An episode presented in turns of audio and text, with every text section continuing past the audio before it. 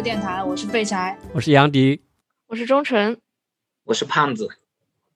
啊，今天这期节目呢，我们想跟大家聊一聊关于啊猝死，也就是聚焦于啊心脏骤停以及这个心肺复苏的话题。啊，之所以想聊这期节目呢，是因为啊我们之前过去吧，也经能在经常能在这个呃网络上面看到，不管是演艺圈或者是一些企业的一些年轻的员工。啊，看到一些中青年人的这种啊突然性的这种死亡，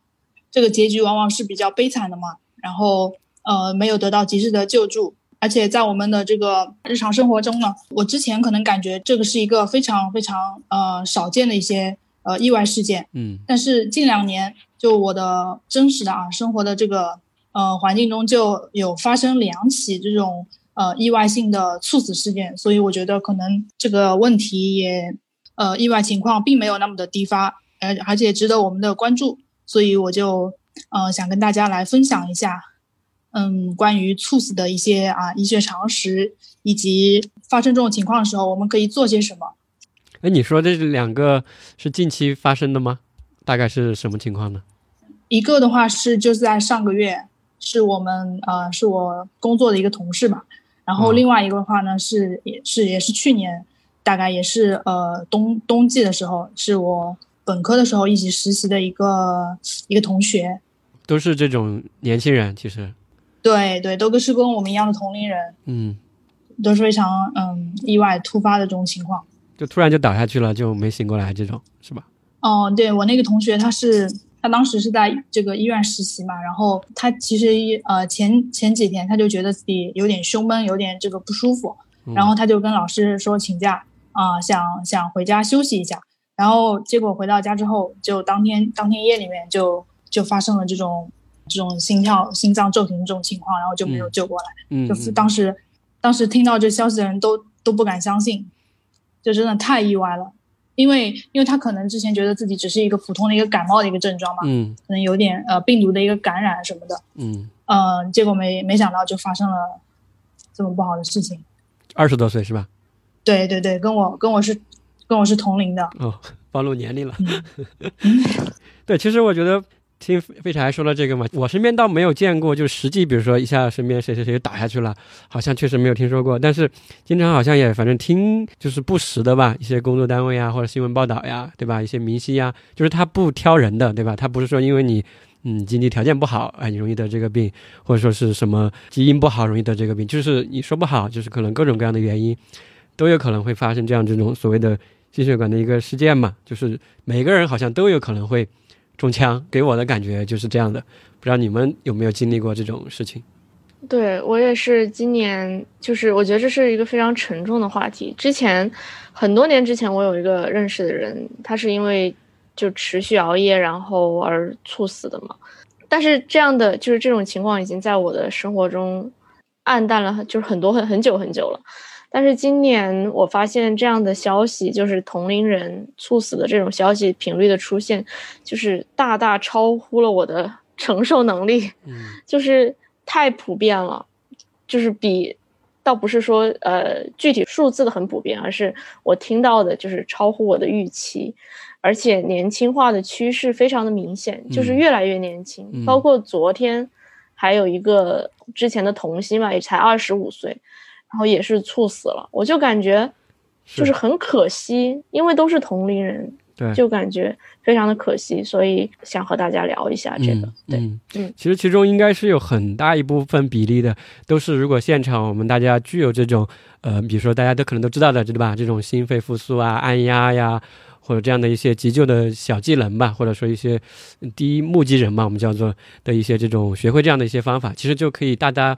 提高这些人的一个生存的几率，这种是非常明显的，嗯，是非常明显，尤其是你知道了他其实可以救过来，嗯，但是又那么多人死，没有没有被救过来，然后对对，可惜了，对，因为那种事情，比如说现在你想象旁边有个人突然就倒下去了，现在你在大街上走，其实一下你是懵的，对吧？就是如果你之前不知道这种事情的话。一下就倒下去了，嗯，你根本就不知道该干什么，你可能幺二零都忘记打了，你不要说冲上去再什么解开这个衣领，然后开始心肺复苏这一个流程了，这个是的，是，很难的。对，在那个时候不是我们这种理论上就是知道的，你就能做得到的。嗯，对，所以说今天应该也是我们大家一起吧来说一下这个关于这个心肺复苏啊、心脏骤停啊，还有就是这种跟猝死相关的一些事情吧，它的一个可能现在的一个现状，对吧？大家给大家介绍一下，然后再说一下相关的一些是怎么回事儿，然后让我们该怎么办，对吧？可能会分这几个方面来跟我们的听众做到一个介绍。那前面我也可以跟大家分享一个我看到的一个比较好的例子，当时我看到的时候还挺感人的，也是新闻报道上写的，就是有一个国外啊，当然是。就是有个七岁的小女孩在家里，这个小女孩呢，她是在自己网上学的这个 CPR。然后有一天，她的妈妈三十二岁就在家里面昏迷晕倒了，然后这个七岁的小女孩去把她妈妈用心肺复苏救活了。哇哦！对，然后当时看到这个，就是当然第一是非常的感动嘛，第二个就是她的这种年龄，就是她是不分年龄。你看一个七岁的小女孩就可以把她这种平时关心她的嗯妈妈嘛，对吧？去这样反过去把她救活。像这个是很触动人的，就是一个非常有爱的这样的一个，没有如果没有小女孩在，肯定就很有可能会又是一出悲剧嘛，对吧？就这样一个年龄的一个，给我还挺大触动的。哎，他们这个这个小女孩她是自学的是吗？还是说他们自学的学校的教育里面是有包含自学在网上自学的？她说的是在网上自学的。哦哦哦，对，你想七岁嘛，你可能学校可能都还没到教的时候，对吧？因为他力气也不够啊，或者觉得他们不是主要的这种去施救的人群嘛，一般都是这种小小孩子，一般是被救的嘛。嗯，所以说当时我看到的时候还是挺挺触动的。要不可以请飞柴给我们介绍一下之前你给我们提到的一些，比如说关于我们这个猝死也好，还有这个心脏骤停也好，现在我们国内啊或者现在的一些现状大概是一个什么样的情况呢？OK，那。嗯，给大家介绍一下猝死的这个呃流行病学的一个概况呢。之前呢，我们先呃给大家就是说明确一下，到底怎样的这种死亡叫做猝死。那医学上面对于啊猝死的一个定义，它是这样的，就是说是啊明显健康者，呃在症状发生后一小时内这种发生的这种非创伤性的意外性的一个致死致死事件，我们把它叫做猝死。如果没有这个。目击者在内，就是说，如果这个死亡的人是他是一个单独的人的话，那么这种情况，这种时间可以延长到二十四小时之内，这种就把它叫猝死。嗯，啊，这个是医学上的一个定义嘛，就反正就是一个人好端端的，反正也没有被车撞呀，也没有什么这种很暴力的这种事件，对吧？就反正就一下就过去了，然后一小时没有醒过来，反正就死了嘛，就是死了，就是猝死。那大概有多少人呢？就是会有这样的意外？在美国哦，他们总人口大概是三亿多嘛，然后他们每年这样发生这种呃由心脏原因引起的这个猝死，大概人数大概是有三十五到四十五万这样子。在我国的话呢，就是嗯有一项啊，二零零五年到二零零六年之进行的一个调查，呃，当时我们国家大概是十三亿的一个人口，那么我们国家呃每年的这个呃心源性猝死的人数大概是有五十五万，五十五万左右。那很多呀，原因到底是什么呢？就是这么多人去世。呃，每年五十五万，这是一个什么概念呢？就是说，呃，大概就是说每分钟都会有一人会发生这种性源性的猝死。嗯，这个想起来还是挺恐怖的。你就想，比如说我们这个节目一个半小时，呃，九十分钟，那我们录这个节目这期间就死了九十个人，哇，这个想起来简直是对不可想象啊，简直是。对啊。有点震惊，这个数字。嗯嗯，每分钟一个哇！大家赶紧啊，抓紧时间。对。对，刚才提到的是我们的这个呃猝死里面最常发生的这种叫做心源性猝死。对，其实心源性猝死它占了所有的猝死的这个病因里面一半以上的这个原因。就是心脏的问题导致的是吧？哦。对对对，大概占一半以上。但猝死也可以有其他的一些原因引发，比如说呃肺源性的，比如说这个非常非常严重的这个肺栓塞，嗯，比如说还有这些脑源性的，比如说卒中，还有像呃主动脉瘤的破裂这种呃医学上面非常紧急的情况，嗯，还有像一些啊药物或者说酒精的中毒也可以发生这种猝死情况。我们这期节目其实主要是围绕着这个心源性猝死来给大家做一些科普啊，嗯。就这种心脏骤停所导致的这种晕厥嘛，倒下了，对对对，这种情况，对。而且我看到一些数据的时候，就补充一点，就是，呃，这种倒下其实大部分百分之八十就是发生在就是在医院之外倒下的，不可能说我倒下恰好倒在医院急诊科门口，对不对？这个是对对对，很不可能发生的，对。就是一般都倒在院外，而且院外就是也分家里面和公共场合。其实很多人，比如说一些老年人也好，或者说中青年也好，他倒的时候可能是在家里面，其实这个时候很有可能就没有人发现，就家中的还特别是独居的，对家中的还挺多的，当然还有一部分是在公共场合嘛，所以说其实大部分的我们这种呃就是猝死嘛，就是心源性的这种猝死都是发生在院外的。像这种情况下，就是没有医护人员在场吧，说白了就是这种情况下，嗯其实第一目击者就是他身边的这个人，第一时间能够马上的去对他进行施救是非常非常重要的。就是如果身边没有人给他伸以援手，或者他不知道怎么搞，那这个人就是抢救成功率是非常低的。就在国内现在的这个抢救成功率是不到百分之一的。啊，是非常非常低的，就是一百个人倒下去，可能只有一个人能就这个咱们这个节目。录完，只有一个人能活过来。对对对，然后 但是我们对比一下国外的一些数据，当时我看了一下嘛，比如说欧美那边，他们最开始也是大概百分之五左右，可能也是之前的一个情况，大家也不是意识不是很强什么之类的，但是逐年过后，最近的话，现在他们这个普及呀、是非常高的，有很多城市啊国家可以达到百分之五十到七十的一个抢救成功率，是成功率，还不是说抢救率。对这个差别真的是就是非常非常大，可以说是天壤之别吧。嗯，对，所以说对，比如现在你在听电台，或者说我们在讲的，比如现在我们自己倒下去，估计 很有可能就是拜拜了。对，就是这样的一种嗯感觉。所以说，呃，也是因为这样的一个背景吧，应该是大家就是包括我们自己，不要说我们普通人了，可能比如说身边我们可能很多医护人员。以前可能学过一点，但是可能你说他实际碰到的时候去操作啊，规不规范呀？我觉得都还要打个问号。我觉得是这样子是的，我都会给自己打个问号。对对对，不无论是技能上还是说这个意识上嘛，所以说这个嗯嗯嗯，就是大家的一个关于这个心肺复苏的一些知识吧，是不是也是非常匮乏的？这方面的话，嗯，是的，就是呃，二零一九年的时候，就是有有一项针对这个上海市居民急救能力现状的一项调查，他们就显示说，嗯呃，紧急进行这个心肺复苏的这个正确处理处理率只有百分之十八。什么意思呢？就是说，就是当这种呃，就是公共场合发生这种心脏骤停的情况的时候，有一个人突然倒下的时候，呃，有人就是相当于说有人上去进行这种心肺复苏操作的嗯，这种，就是比例只有百分之十八，是百分之十八去做了，还是说就百分之十八去做了，还不是哦。说心肺复苏的一个成功率哦，就是说只是哦说他只是去做了，只是进行了这样的操作。就是一百个人里面可能有十八个人去去按了，去去帮他嗯。做了这些急救，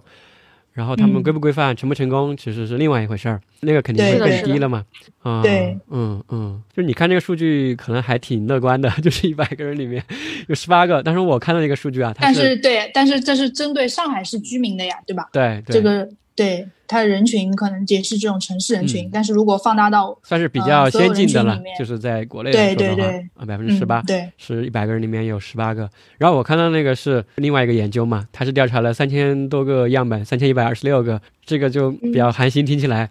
就是。我们那个第一目击者嘛，就是当一个人倒下过后，他这个旁边的人去帮他做了这个心肺复苏，心肺复苏就是 CPR 嘛，啊，我们这两个词是一个意思。他的这个 CPR 嗯去按了的这个比率只有百分之四点四八，就是说这三千多个人里面，只有一百三十四个人被按了。啊，就一百三十四个人被旁边的人急救了，另外有两千九百九十二个人都没有被人去心肺复苏，所以说跟你刚刚的比例是更低的，就是我这个差不多是一嗯百个人里面只有四点五个人被人急救了。对，嗯，因为在这样的一个背景下，所以他们继续往后统计，就是说这个时候等到医护人员再到现场过后，他的一个抢救的成功率大概就只有百分之二点二六了。就是说这三千一百二十六个人里面，最后只有六十九个人是成功的，在目击者以及医护人员的一个呃帮助下吧，把他重新的救回来了的。所以说绝大部分都没有被救回来，这个数字确实是差别，反正还是挺大的吧。然后对比刚刚提到的这种，比如美国的最新那个心肺复苏的指南里面提到的，就他们是百分之四十的人都接受了是由普通人进行的心肺复苏，就是不是由医护人员进行的心肺复苏。而且他们那个那句话原文我还记得写的是啊，虽然我们全国已经推行了这个，但是呢，到目前为止还仅仅只有百分之四十的人接受了普通人的这个心肺复苏。对这个。仅仅差亮了，对，差了十倍吧，对，差了十倍，对，差大概十倍左右。对对对，对，但是这也就其实给我们有一点希望，就是其实普通人是可以帮助其他人进行心肺复苏，而且是可以成功的。就给了我们希望。对对对，完全是可以的。而且在这个过程中，对的，其实一方面是我们大家的这种呃意愿吧，当然还要去学习怎么去按压呀。这后面我们后面会提到一些学习的途径。其实还有一个部分就是在这个过程中，其实不仅是要去按压嘛，其实很多时候我们看一些报道的时候，不是有一些专业的医护人员，什么救援队呀，他们还带一些这种看起来很高科技的设备，对吧？这种一个什么盒子，对吧？拿着赶紧给它连上，这个其实就是我们叫做自动体外的一个除颤仪嘛。英文名叫 AED 嘛，大家可能在不同的场合都看到过这样一个一个一个东西或者一个这种小盒子。那这个是个什么东西呢？可以请飞柴给我们介绍一下吗？AED 就是一种一种便携式的一种呃体外除颤仪，嗯，一种设备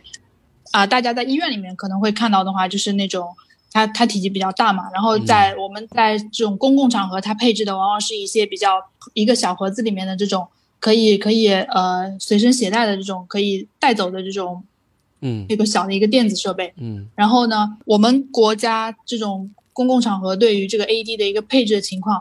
呃，我说一下数据啊，大概是，这是一个二零一九年的一个数据，它大概是每十万人有配置有多少呢？有零点二台的一个 AED，嗯，就是呃是这样一个情况。那么我们来对比一下国外，那美国是大概是多少呢？是大概是每十万人有。啊，三百一十七台的 AED，嗯，那像这种日本防震减灾啊，还有这种意外情况，这种平常这个培训做的比较好的，日本他们大概是每十万人有五百五十五台的一个 AED，啊，所以从这个 这个这个数字的这种悬殊上面，我们就能看到，嗯嗯，我们国家对吧，或者说政府对于这个呃公共场合 AED 的一个配置。配置的这个情况，这种目前的这个条件是远远没有达到人群所需要的这个呃台数的。嗯。对，这里其实我们刚刚说了两个单词嘛，一个 CPR，一个 AED，大家可能有点昏啊，就为什么又有 CPR 又有 AED，这个用其中一个不行吗？其实大家简单理解就是说，因为这次我们聊的是关于心脏骤停嘛，简单理解大家就理解成是一根倒下了，他的心脏没有正常工作了，对吧？因为心脏是把我们的血液啊、氧气啊运送到我们全身嘛，特别是大脑里面来维持我们的人的一个清醒的一个状态嘛，活着说白了就是。但是心脏这个它停止工作了，其实有两种情况，大家简单粗暴的理解就是一种情况就是这个心脏它。就是没有跳了，啊，这个时候，所以你要去通过去按他的这个大家看到的这种按他的胸廓嘛，对吧？去外面去按，然后去帮助他的心脏去跳，就等于是你按的这个速度或者你按的这个力度，就是他心跳的一个。呃，这个这个叫什么一个频率吧？但是它肯定你也达不到它原来心跳的那种强度和力度。我看到数据就显示说，就是你在胸外去按它的时候，可以达到它正常心跳的可能百分之三十或者百分之四十的一个这种嗯效果。心脏的功能，对对，泵血的一个功能。但这个其实已经足够把这个血泵到大脑里面去了，所以说它就可以起到这样一个作用，就是它已经停了。但是还有一种情况，心脏停止工作了，它不是不跳了，它在跳，但是它是这种乱跳。本来平时大家知道我们心跳是，比如说咚咚咚咚，对吧？就每分钟六十到一百次吧，这样一个区间之内。然后，但是那个呃，如果是有的人他心脏不知道发生了什么问题，他就咚咚咚咚咚咚，对吧？就是很乱的在跳，或者说是很不规律在跳。这个时候，他这里面的一些血，说白了就是发射不出去，对吧？就蹦不到你这个呃大脑里面全身去。所以说这个时候。这个为什么有这个 AED 这个黑科技呢？也不叫黑科技吧，就这个小盒子呢。这盒子就是用一个体外的这种两个电极来电一下，就是把你这个人体这个心脏这个情况在体外来给你电一下，电一下过后，相当于就把你这个心脏就像电脑一样嘛，就进行了一个重启，重启一下，对，重新开机。哎，对，比如说你可能开始就是蓝屏了，对吧？然后我们就给你重启一下，对，重启一下，等于它就又重新恢复到刚刚说的那种比较有节律的啊正常的一个。呃，这种呃速度中来，这个时候再配合你胸外的一个按压嘛，然后这个时候才达到到最好的一个呃效果。所以说这两个肯定就是相当于双管齐下吧，对吧？就是你只是有其中一个都是不够的啊，都是不够的。所以说刚刚就说明了这个刚飞侠提到的这个 AD 嘛，配备在公共场合的这个小盒子，它的一个重要性。因为这个时候其实是争分夺秒的一个时候，对吧？可能几分钟之内就要发生一些。呃，越来越坏的一些情况，但这个我们在后面可以提到，我们可以把这个时间往回来倒一点嘛，就是他最开始是什么原因？为什么好端端的一个人他就倒下了呢？啊，他肯定是有原因的嘛，对不对？他肯定是他自己的有一些这个自发的，或者说一些这种高危的因素吧，他肯定有这样的一些情况在里面，他才会倒下嘛。这个大概是一个什么样的情况呢？对，就其实这个心源性猝死，它是有一些危险因素在的。当然，就是像比如说老年人可能有什么既往的。呃，他有过心梗的历史呀，或者他有非常严重的冠心病啊，就这些都是危险因素。但是我们现在，我们今天讨论的话题是青壮年的心源性猝死，嗯，所以比较危险的因素可能就是你的家里人曾经有过这样的心脏骤停的历史，就是可能可以去问一下自己的啊爸爸妈妈，或者是更上一。更上几代有没有因为心脏骤停而去世的人？如果有的话，可能我们需要提高注意，就是去检查一下。可能你去体检的时候就多注意一下这个，或者是呃，你已知的有扩张性心肌病的青壮年也需要注意一下。就这两个因素会比较危险。然后还有一个就是诱因，比如说像我们经常听到的过度饮酒。过度疲劳、持续熬夜，或者是情绪激动，就是这个东西的度非常的重要。然后，当我们说了就是这些危险因素和诱因之外，我们在发生心源性猝死之前，还会有一些征兆，就是它有可能是没有征兆就这样发生，但是当它有征兆的时候，我们呃如果知道的话，就会很就会很重要，因为你会。了解到，可能你需要对做一些什么休息或者之类的，所以它有什么征兆呢？就有四个，大家可以和我一起，嗯，征兆一下，征征兆一下，就体会一下。第一个是胸闷，胸闷的感觉就是你感觉有一块石头压在你的胸口，这个就是胸闷的感觉，呃，但不是说。很短时间的胸闷，比如说五分钟的胸闷，肯定不会有什么问题。但是，比如说很长时间，比如说你已经睡了一觉了，休息过一段时间，你还是觉得胸闷，这个时候可能需要提高警惕。嗯，或者是持续的气短，你感觉你喘不上气，需要叹很大一口气，你才能感觉自己是舒服的，就是这个时候。或者是呃乏力，也是长时间的乏力，比如说你感觉你。就睡了一天或者休息了一个周末，你还是缓不过来，还是感觉没有力气，这也是一个比较危险的征兆。还有一个就是呃心悸，就是你感觉你的心，因为平常我们的心跳跳时候大家是感受不到的，但是如果你很明确的感受到你的心跳一直在砰砰砰砰砰，就是很明显的这种跳，所谓的是吧？对对对，或者是你感觉它总是一会儿乱跳一下，一会儿乱跳一下，这个时候就也是一个非常。相对危险的征兆吧，反正就是说，你可能，比如说近期，比如说一两个月或者两三个月，对吧？最近经常都什么熬夜了呀，压力比较大呀，然后什么经常觉得胸闷啊，又喘不上气啊，对吧？就比较累，可能最近都觉得很累。可能我们每个人每天都很累吧，不知道。对，很多人他说他他说我每天都很累呀。对，反正就是最近一段时间吧，就感觉可能他觉得自己状态反正不是很好，对吧？可能就按照你说的那种，就整体上的。然后也休息不好，或者说有时候，比如说眼前一黑啊，有时候确实会亮嘛，或者心慌呀，就类似这样的，反正就是要去重视吧，这些这种嗯比较提高警轻微的，对对对，因为那个东西一旦发生，它就是一下就来了嘛。对，就是一和零的问题。对，所以就如果你察觉到了这个，及时休息这些事情，你控制在零，就是一件非常好的事情。嗯嗯，那如果没控制会怎么样呢？对，没控制住就有一些我们所说的临床表现了。对，因为这次我们这个胖子老师嘛，胖子老师之前是在心脏外科工作，对吧？有挺多的，反正临床的一些工作经验吧。我觉得可不可以从临床的角度跟我们说一说，你在临床上或者你看到过的吧？可能也没看到过啊。这种可能一般在急诊科，一般是如果是心源性猝死的或者是心脏骤停的，它一般会是什么样一个情况呢？主要就刚才钟纯说的这种。首先是会有这些因素嘛，反正如果有这些因素之后又不太注意，然后有这些征兆，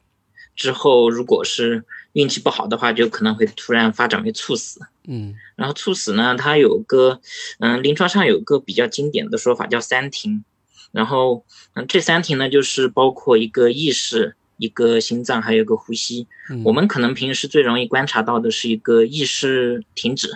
然后就是一个人很直观的表现，就是一个人突然就没意识了，然后倒到地上了。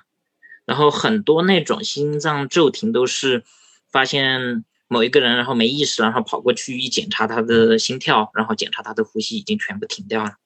所以说，可能最早发现的一个问题就是意识停止，就是因为心脏停跳之后，那种心脏没办法给大脑供血，然后大脑停止工作之后，意识就没掉了。然后第二个呢，就是一个心跳的停止。心跳停止呢，其实我们之后也会提到有个那种心肺复苏，你去学的时候，医院嗯，就培训机构会教你很多判断的方法的。有个比较简单的判断方法呢，就是嗯，我们把这个手指头伸出来，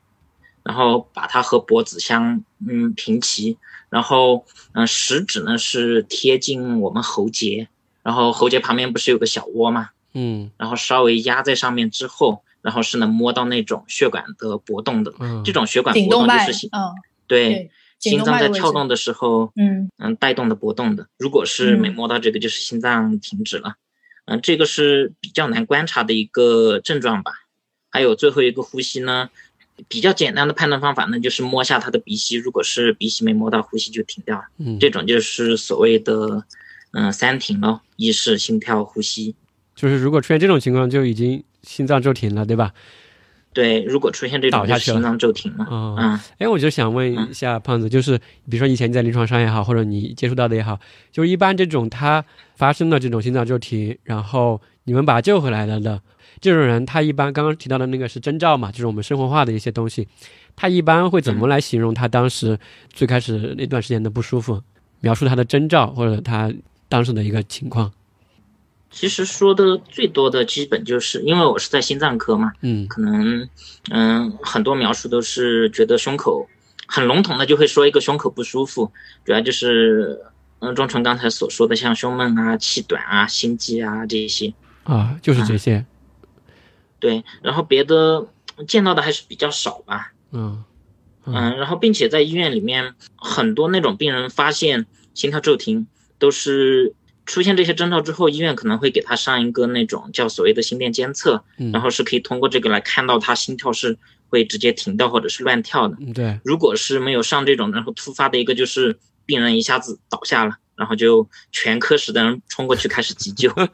对对对，有有有，这个待会儿我们可以提到，我也之前碰到过。所以说，其实你刚刚你说的，实际上是因为他已经住在医院了嘛，对吧？如果他是心脏的问题，很有可能是带了那个就全身贴了很多电极的那种，大家想象的，然后他是监测着的，对吧？这种是可以及时发现的。还有一种就是他没有带的，那倒下了，全科室的就上了。但其实刚刚我们提到的百分之七八十的都是在院外嘛，可能他很多是在公共场合啊，或者说是在急诊科，对吧？出车然后去去现场抢救。可是这些人，急诊科的医生吧，他们会有更多的这种实际的经验啊、我们看到的，因为是院内过后，他那个情况其实都跟我们这种公共场合的还不太一样，对吧？他整个处理的流程可能也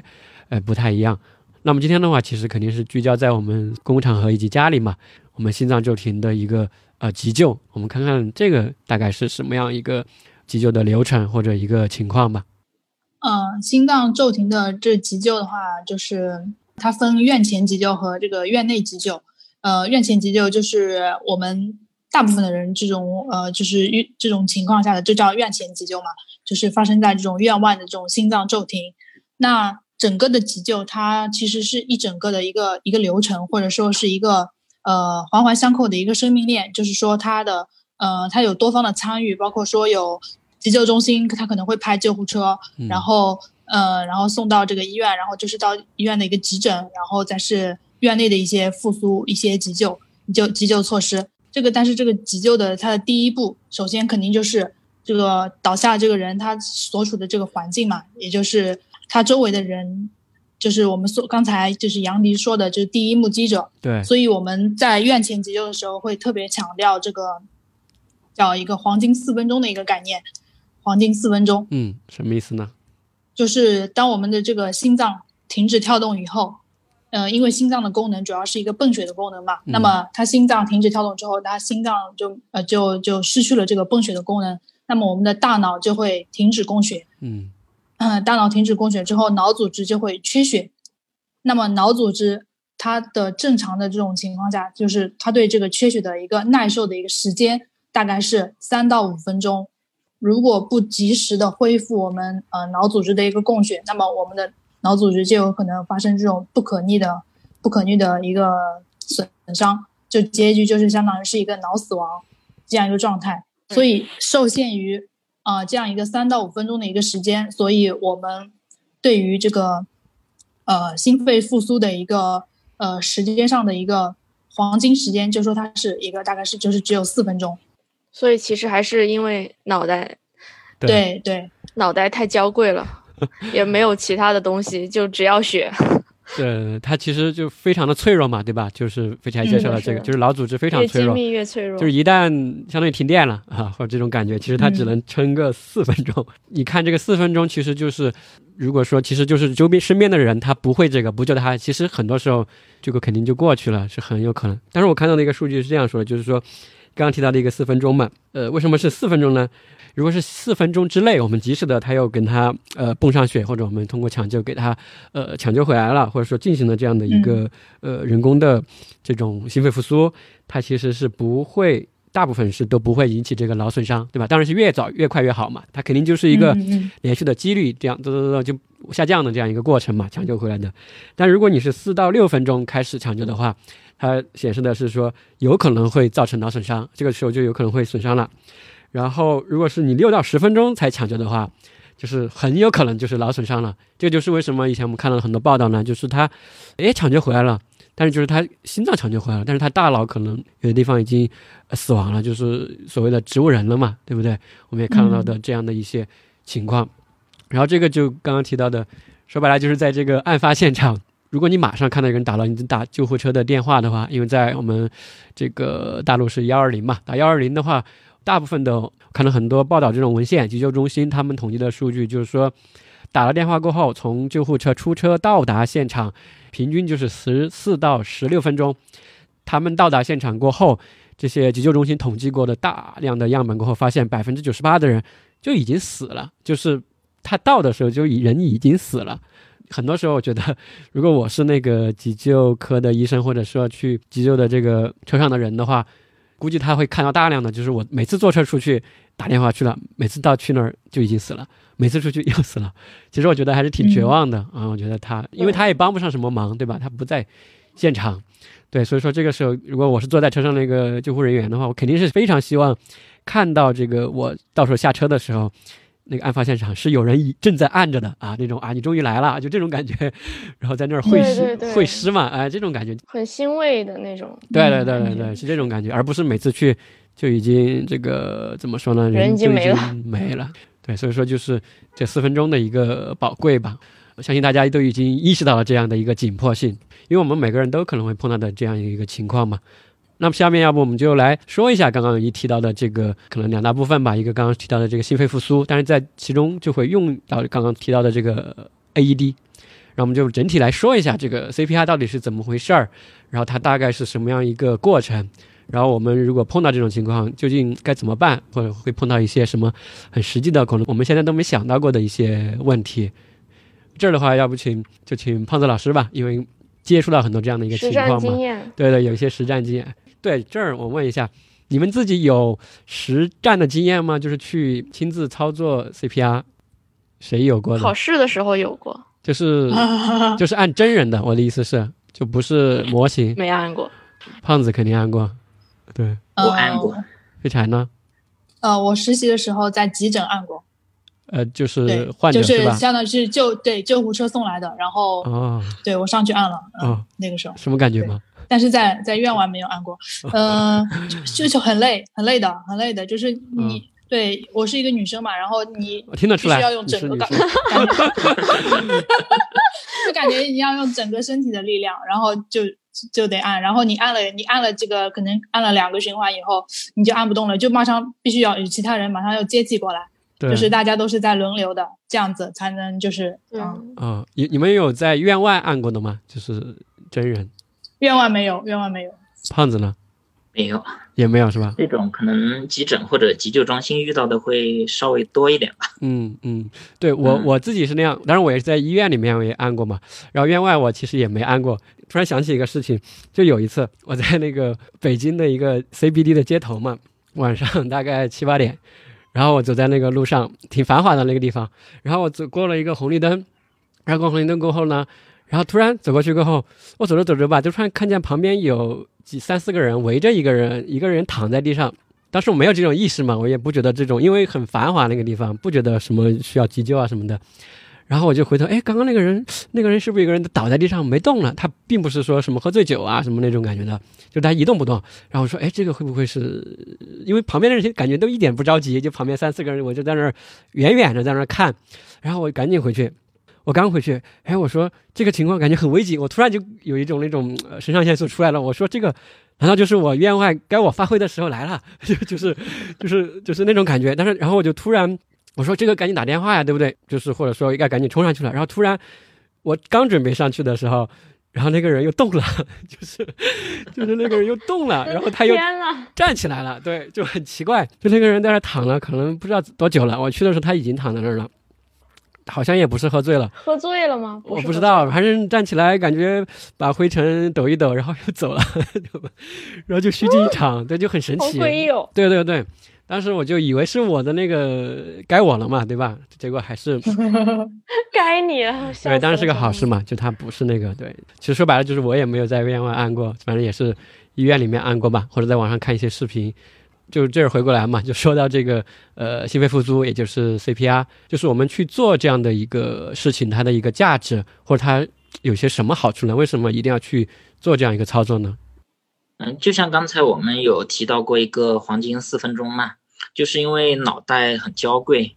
然后但是，嗯，像医院的救护车到现场又有一定的时间，其实这种，嗯，心肺复苏就是 CPR，它的一个价值呢，就是在救护车到来前面这段时间，然后维持着倒地那个患者他的一个大脑的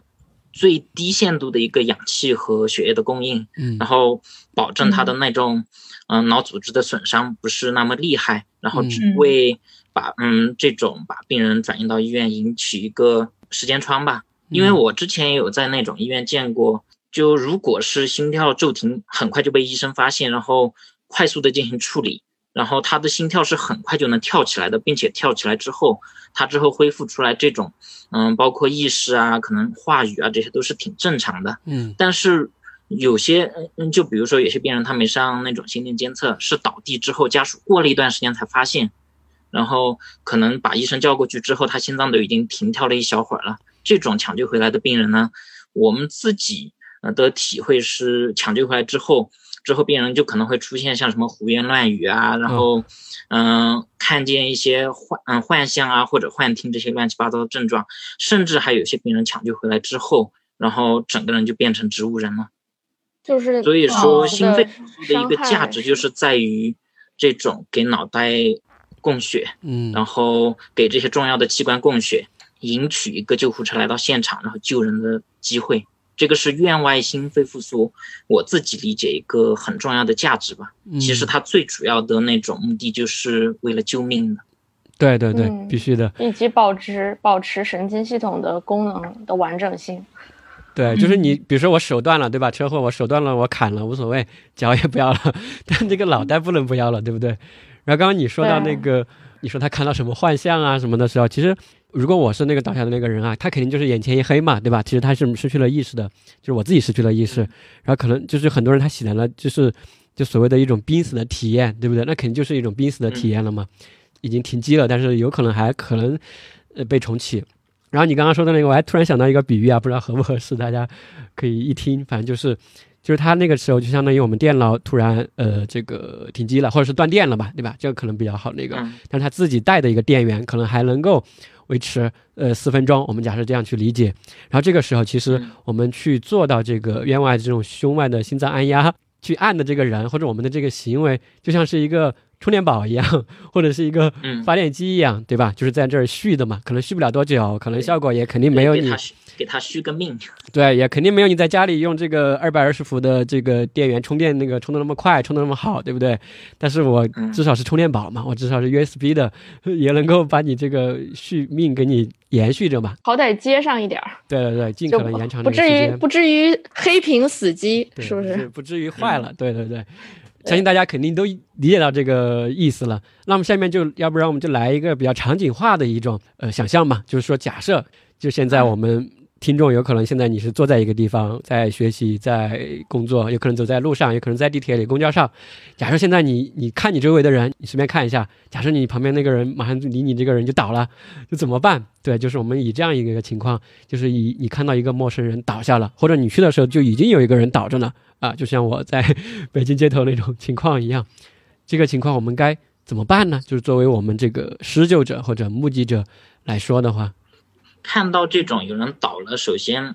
第一点，因为你不知道这个人是因为什么倒了嘛，嗯，有可能比如说万一他是不小心碰到电线触电了，啊，所以说第一点是一定是要去看一下这周边是不是安全的。你不要为了上去救个人，然后把自己也搭进去了，到时候又需要两个人过来救你，这种这种就哦很、这个真的很麻烦的一个事情。哦。是的是的。就是安全主要就是这种电、电相关的吧环境安全，对，环境的检查是环境啊很，必要的。嗯所以，对对对嗯，明白第一步一定是先检查一下这种环境是不是安全的。对，而且以前学习还有就是说环境，除了刚刚这种高压线那种情况嘛，还有比如说高速公路上突然出现，你就不要在马路中间去，对吧？去呃，去，施救，你要把它弄到边上来，对，嗯要不然到时候造成更大的一些悲剧。就像那种坐飞机的时候，一般都是会说那种，嗯，缺氧的时候，首先是先把自己带好，再去照顾自己的小孩。其实啊，对对对，道理都是差不多的。对对对嗯对，嗯，然后如果是环境是安全呢，就要开始去判断这个人他是一个什么样的状态，就看看有没有刚才所提到的这种意识、心跳、呼吸是不是停掉了。因为这种语音节目里面去学可能是比较比较困难的，嗯会推荐大家去看一些相关的视频，或者是做一些培训，这种我们后面也会有一定的推荐的。然后，如果是你评估完之后，然后确定这个人已经心跳、呼吸都停了，然后下一步就要开始准备心肺复苏了。嗯很多时候其实我们比如说看到那些报道情况，就是说有可能就两种情况嘛，说白了，因为我是目击者嘛，一种情况我就是现场嗯看到一个人好端端的，吭儿就倒下去了，对吧？这是一种情况。嗯，还有一种情况可能是我在路上走着。然后旁边可能就已经围了一堆人了，就是我走到那儿，他已经甚至倒了一会儿了，倒了一两分钟了。然后我恰好路过啊，恰好在一个地铁站或者什么之类的，然后围了一堆人，然后一个人倒在那儿，大家在一起看，就是一般是这种情况嘛。然后这个其实你是不太清楚那个人他倒下的一个原因，你是不知道的，对吧？就是你也不知道，哎，他究竟是什么，呃，这个脑部刚刚说的有很多种原因嘛，有什么心源性的，对低老源对啊，性的低血糖也可能倒下。对低血糖、肺源性的。啊，或者什么中毒了，对吧？被人投毒了，比如说，嗯，对嗯对这种情况，就是我们其实是我们施救者是不知道他是不是心源性的这种情况，就是搞不清楚的时候，我们也是看到的就是一个人倒了，这种情况也是按照刚刚所说的这个步骤，你判断过后就就去按吗？就去施救吗？对，这其实是有一点啊、听起来有点违背直觉的东西，但是呃，确实根据今年呃美国心脏学会的呃关于 CPR 的指南上就有说，说已经有证据证明，非专业的施救者，也就是我们普通人，就是我们在不清楚情况的情况下去按，也比不按好。就是嗯只要你不管他有没有猝死，不管他是什么原因猝死的，只要你看到他倒在地上，你去按都好过不按。嗯，但是你要先判断，对吧？评估他是失去了意识和这个呼吸和心跳。然后其实这个还是可以简单说一下，就是怎么去评估。其实我当时我觉得也比较简单吧。当然，我们在这期并不是一个教程，可以给大家简单说一下，要不然很多人可能也不会去看。就是其实判断意识一般就是冲上去，然后大拍他的肩膀嘛。我记得是在他耳边大声喊啊，或者先生啊、女士啊，反正谁谁谁啊，你怎么了？怎么了？就是很着急的那种感觉，看他有没有反应嘛。说白了就是看他对你有没有回应，对吧？这就是判断他有没有意识嘛。然后第二个其实就是刚刚提到的这个呼吸，呼吸其实很简单嘛，就像以前那种武侠小说里面一样的，就两个手指头在他那个鼻孔那儿嘛，看他有没有这个气息，其实是很容易看得出来的。你看他胸口有没有起伏嘛，对吧？其实是比较好哦判断的。然后心跳嘛，刚刚胖子已经提到了，就是这个颈动脉喉结这个地方嘛，你可以手指在那个地方去感受。那这个感受，我看到的一个真实的报道也是这样的，就是虽然我们理论上是这样的，但是很多人就是因为现场都说白了，这个施救者，因为很多人他没有去施救过，对吧？他也不是专业的医护人员，其实他是心里有点紧张的。说白了，就是第一次嘛，或者第二次或者怎么样的，现场也很多人看，他本身就自己有点紧张，然后拿那个手去判断他有没有脉搏的时候，其实他自己他有时候都不知道是。我想象的这个地方在没动了，还是说我感受到那个动实际上是自己的一个手指的一个脉搏？所以说，其实有的时候实操的时候，你不太判断的清楚这个脉搏的这个情况。所以后面我看到的就是说，这个脉搏这个你可以不管，就是这个心跳你可以不管，你只要管这个意识，只要他没意识了，你喊他随便喊他怎么他都不理你，也没有任何反应，然后呼吸停止了。你就可以按了啊，就可以按了。就是你这个东西，你你不用去什么又摸脉搏又听心脏啊，不用搞那些，直接就可以开始按了，是这样吗，胖子？对，嗯，是这样的。因为其实，在学这种心肺复苏的过程中，首先学的第一点就是一个怎么进行一个判断嘛。对，嗯，如果是经过这种培训之后，嗯，你都还摸不到的话。嗯，其实他没有这种脉搏的概率已经非常大了。对，嗯，然后另外一方面呢，就是现在也是有挺多那种，嗯，研究证明啊，即便那种这个人他是有心跳的，你直接上去按的话，也不会产生什么特别严重的后果。嗯嗯，就比如说，嗯，有心跳的时候，然后你自己按自己胸口，不可能说把心跳按没了。嗯，这种发生这种。嗯，严重不良后果的概率是挺低的，所以说现在越来越多的那种心脏协会啊，或者是什么急救中心啊，他们推荐的都是。嗯，上去做判断，如果是判断不出来的话，是可以直接开始胸外心脏按压的。嗯嗯嗯，其实那个时候就是其实是比较果断的，就要开始做了，对吧？而不是一直在那说，哎，摸没摸到？是摸到了还是没摸到呢？就是在那儿反复复习那个，犹豫太多。对，反复复习当时学的知识点，其实那个时候就不需要 复习知识点了。对，上去就就按就对了。对，那行，那这就是看到一个人倒了，对吧？我们评估过后，确实是没有意识了，也没有呼吸了，然后有没有脉搏，我们可能没法判断，但很有可能就是没有了，就是说我们要准备按了。就像是那个人现在是穿着衣服的，对不对？这个时候，一个比较实际的问题，我们是要跟他把衣服脱了吗？或者夏天啊，或者冬天的时候穿的那么厚？嗯，这种主要是针对女性嘛，男性肯定没有这种顾忌的。直接把他衣服打开、扒开，然后拉起来就行了。嗯，女性现在的观点也还是认为，还是嗯要脱衣服。这种脱衣服并不是说给它完全扒，因为有个问题，我们心脏是收缩一下、舒张一下的嘛。嗯，然后你在按压的时候呢，舒张那下就是靠你手放开之后，它胸廓自己的回弹。但是其实。有些女性的内衣它是比较勒得比较紧的，嗯，如果你不把内衣打开的话，它可能会限制这种胸廓的回弹，导致你按压的效果比较不好的。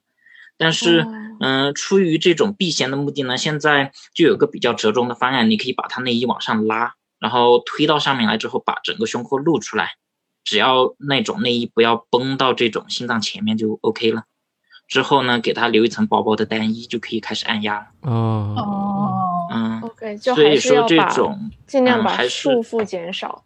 对对，估计现场都不会想那么多，对吧？就是可能该怎么办，你都不会想，可能就该怎么办你就办了啊，因为每个情况也不太一样嘛，你可能不会想那么多。所以说，把他衣服往上挪也好，或者说是扒开也好，其实现在我们就可以进行这个操作了，对吧？那一个完整的这样的一个心肺复苏，比如说从开始按到这个抢救成功吧，这个院外大概是什么样一个我们这个目击者的操作的一个流程呢？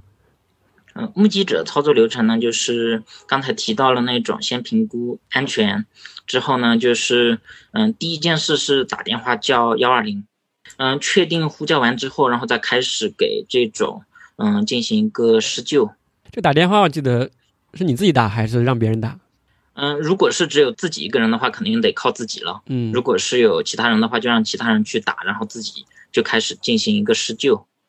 然后施救的步骤呢，就是先把他衣服解开，然后放到一个平地上面。嗯，这点有一点比较重要的是，一定要看清楚他背后有没有，比如说锐器啊这些，要把它全部清理掉的，并且如果是有条件啊，尽量把人放到一个比较硬的地面上，或者是放到木板上这种。因为你按压的话，如果是后面有个嗯软的东西，就类似于有个避震，然后你每次按压有很大一部分能量是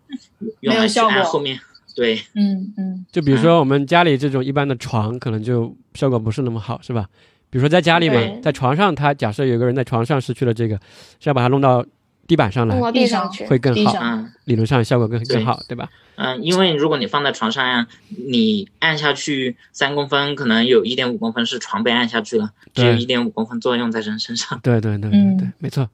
之后呢，就开始，首先第一步是先做这种，嗯，心脏按压。因为血液里面还是有一些那种剩余的氧气的，所以说先让他的血液流动起来，然后还是能够保证一部分的这种氧气供应的。嗯，然后这种按压呢，估计是网上的去看一下网上的视频会稍微直观一点。嗯，和那种电视里面演的还是一样的，就是跪在人的旁边，然后两只手放在他胸口那里上下上下的按压。这种按压有一点我觉得是很重要的，就是。得靠自己上半身的重重量压下去的，因为你想嘛，人的胸廓其实是为了保护里面的心脏肺，它是很坚硬的，所以说你是需要一个比较大的力气才能把这种胸廓全部按下去的。嗯，所以说那种平时的按压是需要靠上半身的重量来进行按压的，而不是在那里靠手的力量去按压。明白。那个姿势其实有一些关键，所以也是为什么我会有一点担心，就是。因为感觉自己力气比较小，嗯，所以说用用巧劲嘛，靠自己身体的重量去压，然后起来的时候靠腰的力量把自己拉起来。嗯，没错。嗯，这个还是要多多实践才行。多多实践。对，是。待会儿我们可以说一下自己这个之前我们按过的一些感受嘛？你接着说这个流程呢？按压呢，一般是按压三十次作为一一个轮次。然后按压完三十次之后，之后就开始去嗯清理一下这种病人的呼吸道，因为担心有些那种患者啊，他倒地之后可能会出现，比如说像呕吐啊，或者是嗯喉咙里面卡着痰，然后要把这个东西给他清理掉。清理掉之后呢，之后再给他做一个人工呼吸，人工呼吸吹两口气就行了。吹嗯，然后这种就是按压三十次清理气道，然后之后做两次人工呼吸，这种是一个循环。只有第一个循环是需要做清理气道这个动作的，嗯，然后之后就开始接着做后面的循环，就三十比二主要还是按对三十二三十二这种循环五次之后再去判断一次他的这种心跳呼吸有没有恢复了。三十比二，想提醒大家不要约分约成十五比一。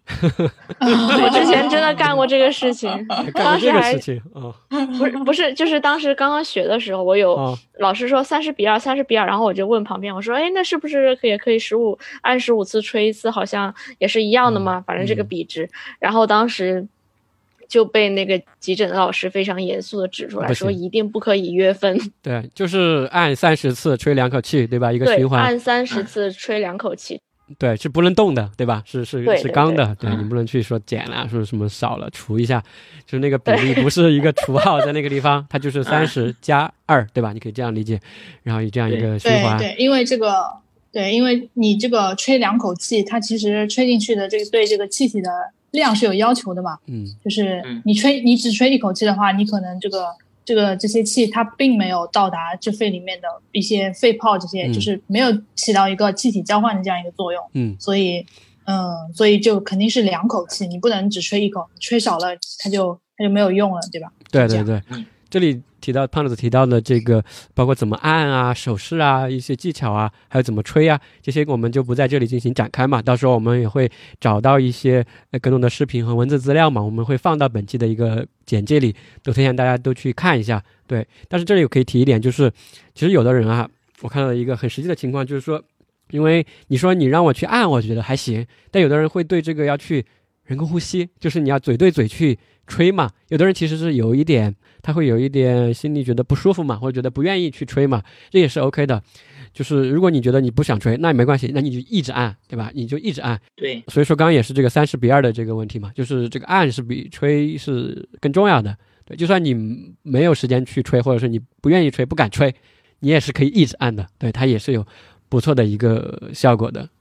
因为按压的时候那种你在按压胸廓的时候呢，胸廓也是在不停的压缩腹张，其实里面的肺也是有一个在不停的轻微的压缩和这种腹张的过程的。虽然没有那种，嗯，你直接口对口的做一个人工呼吸的效果这么好，但是也有一个这种气体交换的作用的。但是这种呢，就仅对于接受不了人工呼吸的人。但是如果是有能力去做人工呼吸，肯定人工呼吸的效果是好过单纯的按压的。对对对，没错。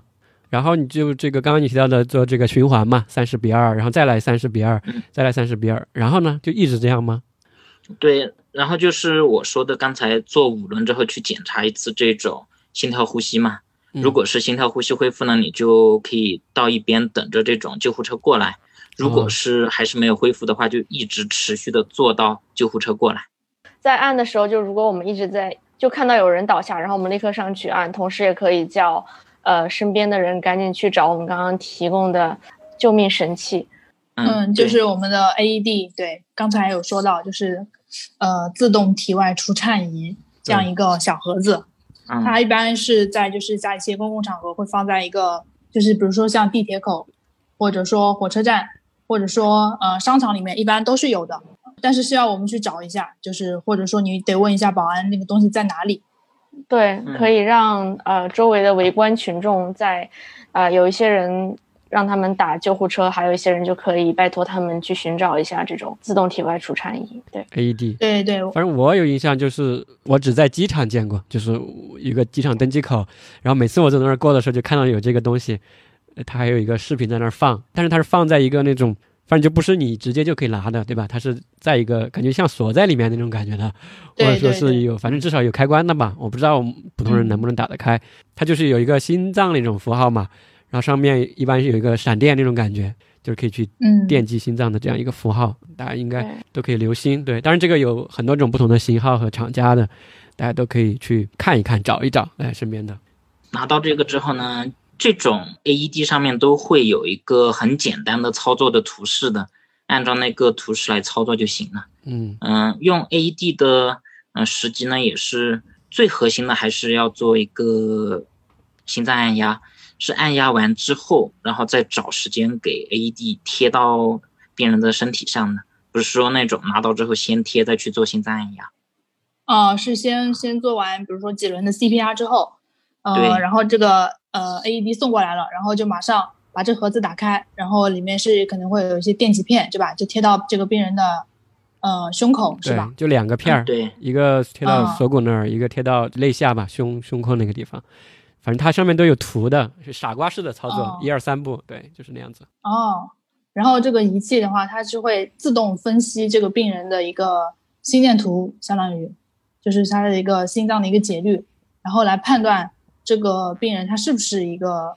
呃室颤，需不需要除颤？对，他就判断他有没有乱跳，对，就是跳的很混乱那种感觉。对，就其实这个东西它其实就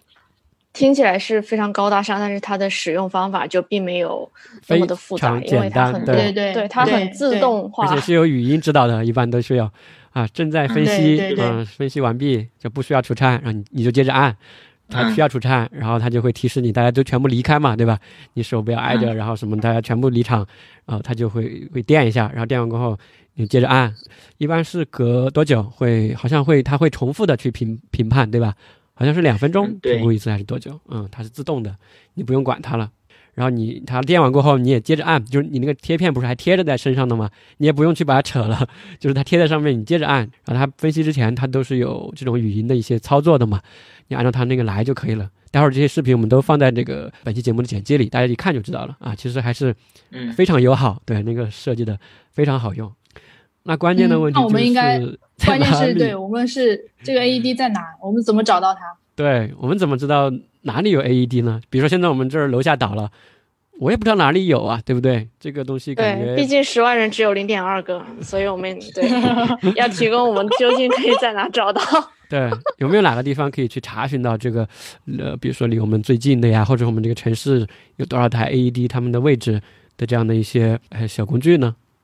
现在有一些呃小程序，它就开发了这样的这个功能，比如说就是有一个叫。救命地图的小程序，应该就是应该也是呃第一反应这个网站做的吧，就是嗯你把这个小程序打开以后，它就会定位你嘛，然后就能马上就能看到你周围的这些 AED 的一个分布情况。比如说我现在打开之后，我我看到的就是说离我最近的一台 AED，它它距离我大概是六百米左右，六百米所以，我还是一个比较对我还是比较安全的一个，对吧？因为我是在我是在一个市中心的一个位置，哦我对我不知道你们的一个繁华地带。呃情况，对，我们现在查一下吧。看一下，我刚刚看了一下，就是我的呃显示嘛，它上面可以调整你这个距离的范围嘛。我选了一个最大的范围五公里的，然后附近总共有九台 AED，最近的很绝望，有两千零八十二米。对，这个是个什么概念呢？就是这个距离，呃，你们可以先看一下你们的啊。然后我刚刚还自己算了一下，就是说你刚刚不是我们这个黄金是四分钟嘛，对不对？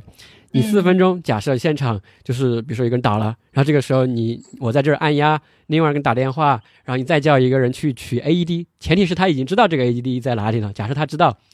然后这个时候我们就以四分钟为界哈，你看他四分钟就是需要把这个取回来的话，这个距离最好是多少？你看。你很有可能这个人不可能开车去取嘛，对不对？哪有那么合适呢？很有可能就是他，很有可能就是跑步去去取，对，最快速度跑步去取嘛。嗯我们假设他跑步速度就是每小时三十公里啊，已经比较快了嘛，对吧？就是比较快的嗯这个骑车的速度了，而且要来回嘛，四分钟除以六十分钟，然后乘以这个三十公里每小时，大概就是两千米，就是四分钟一个人能跑两千米，而且是来回。所以说这个东西你要在四分钟取回来，它最远最远最好就是一公里，就是你才能够在四分钟内把它能够取回来。但是一公里就已经很勉强了嘛，对吧？你已经到四分钟的这个极限了，所以说最好最好可能就是五百米、四百米或者三百米，对吧？我觉得这样的距离，而且前提是你知道在哪里，对吧？要不然你还要先去查，比如说我还打开小程序，哎看一下最近这个地方，还导航，对，这个就可能会耽误很多时间。我觉得这种大量的 AED 的一种呃成功的使用，前提就是你已经知道它在哪里了，就直奔过去，这种才可能会，会使用得到，对吧？而不是说我现去搜索小程序，然后去打幺二零，告诉我哪里有，然后去拿。这个时候估计救护车都已经到了，对，虽然已经过了十四到十六分钟了。哎，你们的距离是多少？有看到吗？我看了一下，三点八公里。对我附近也是两两公里有一个。啊，嗯，并并且这个哦 AED 还是在一个体检中心里面的。啊，哎，我看到我的最近的是在一个，哎，我的也是一个体检中心，就是某连锁的这种体检中心，然后嗯还有一个是在一个博物馆，然后还有几个嗯是在那种一个比较大的城市的那种公园里面啊、好像有一两个，嗯还有一个是在一个在地铁站里。对我还有一个是在那个呃妇幼保健院，就等于是一个三甲公立医院了啊，就这种地方。我的话离我嗯、呃离我最近的一个是在药店，还有就是在附近的商场里面也有。嗯哦，看来你是繁华地带。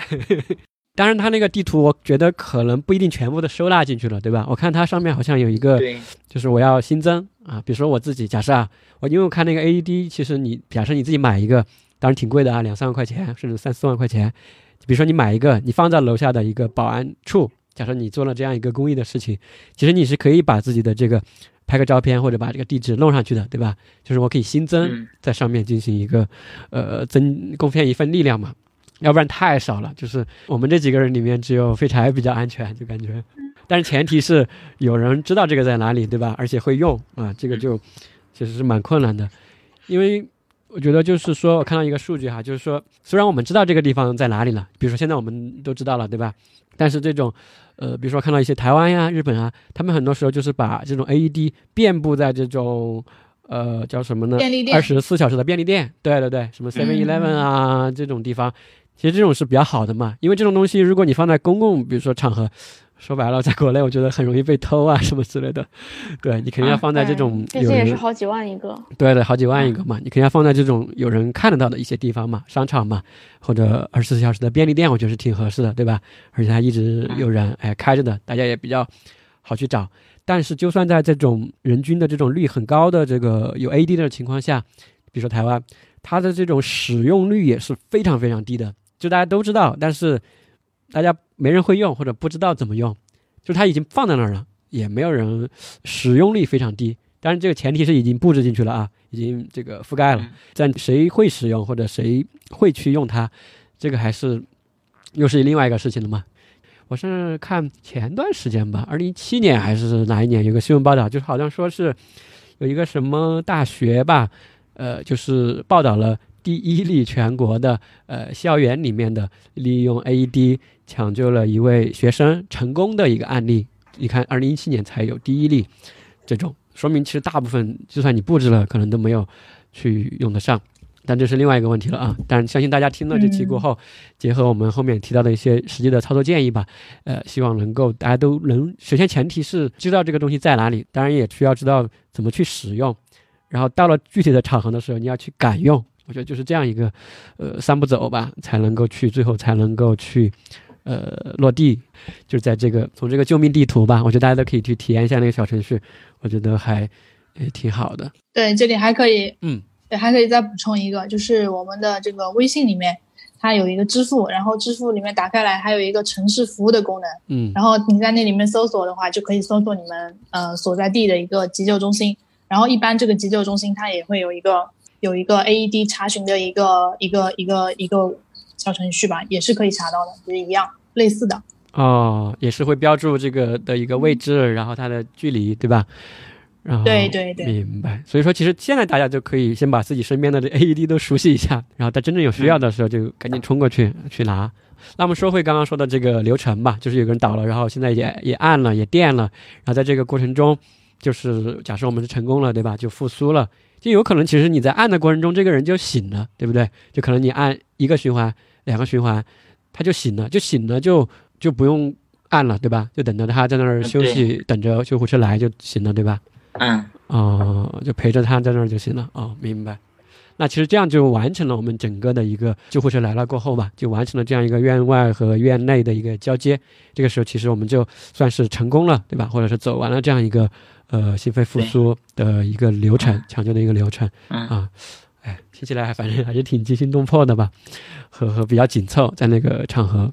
嗯，哎，不知道你们身边有没有？因为我们自己没有在院外按过嘛，你们知不知道自己认识的呀？看到一些报道比较有印象深刻的一些这种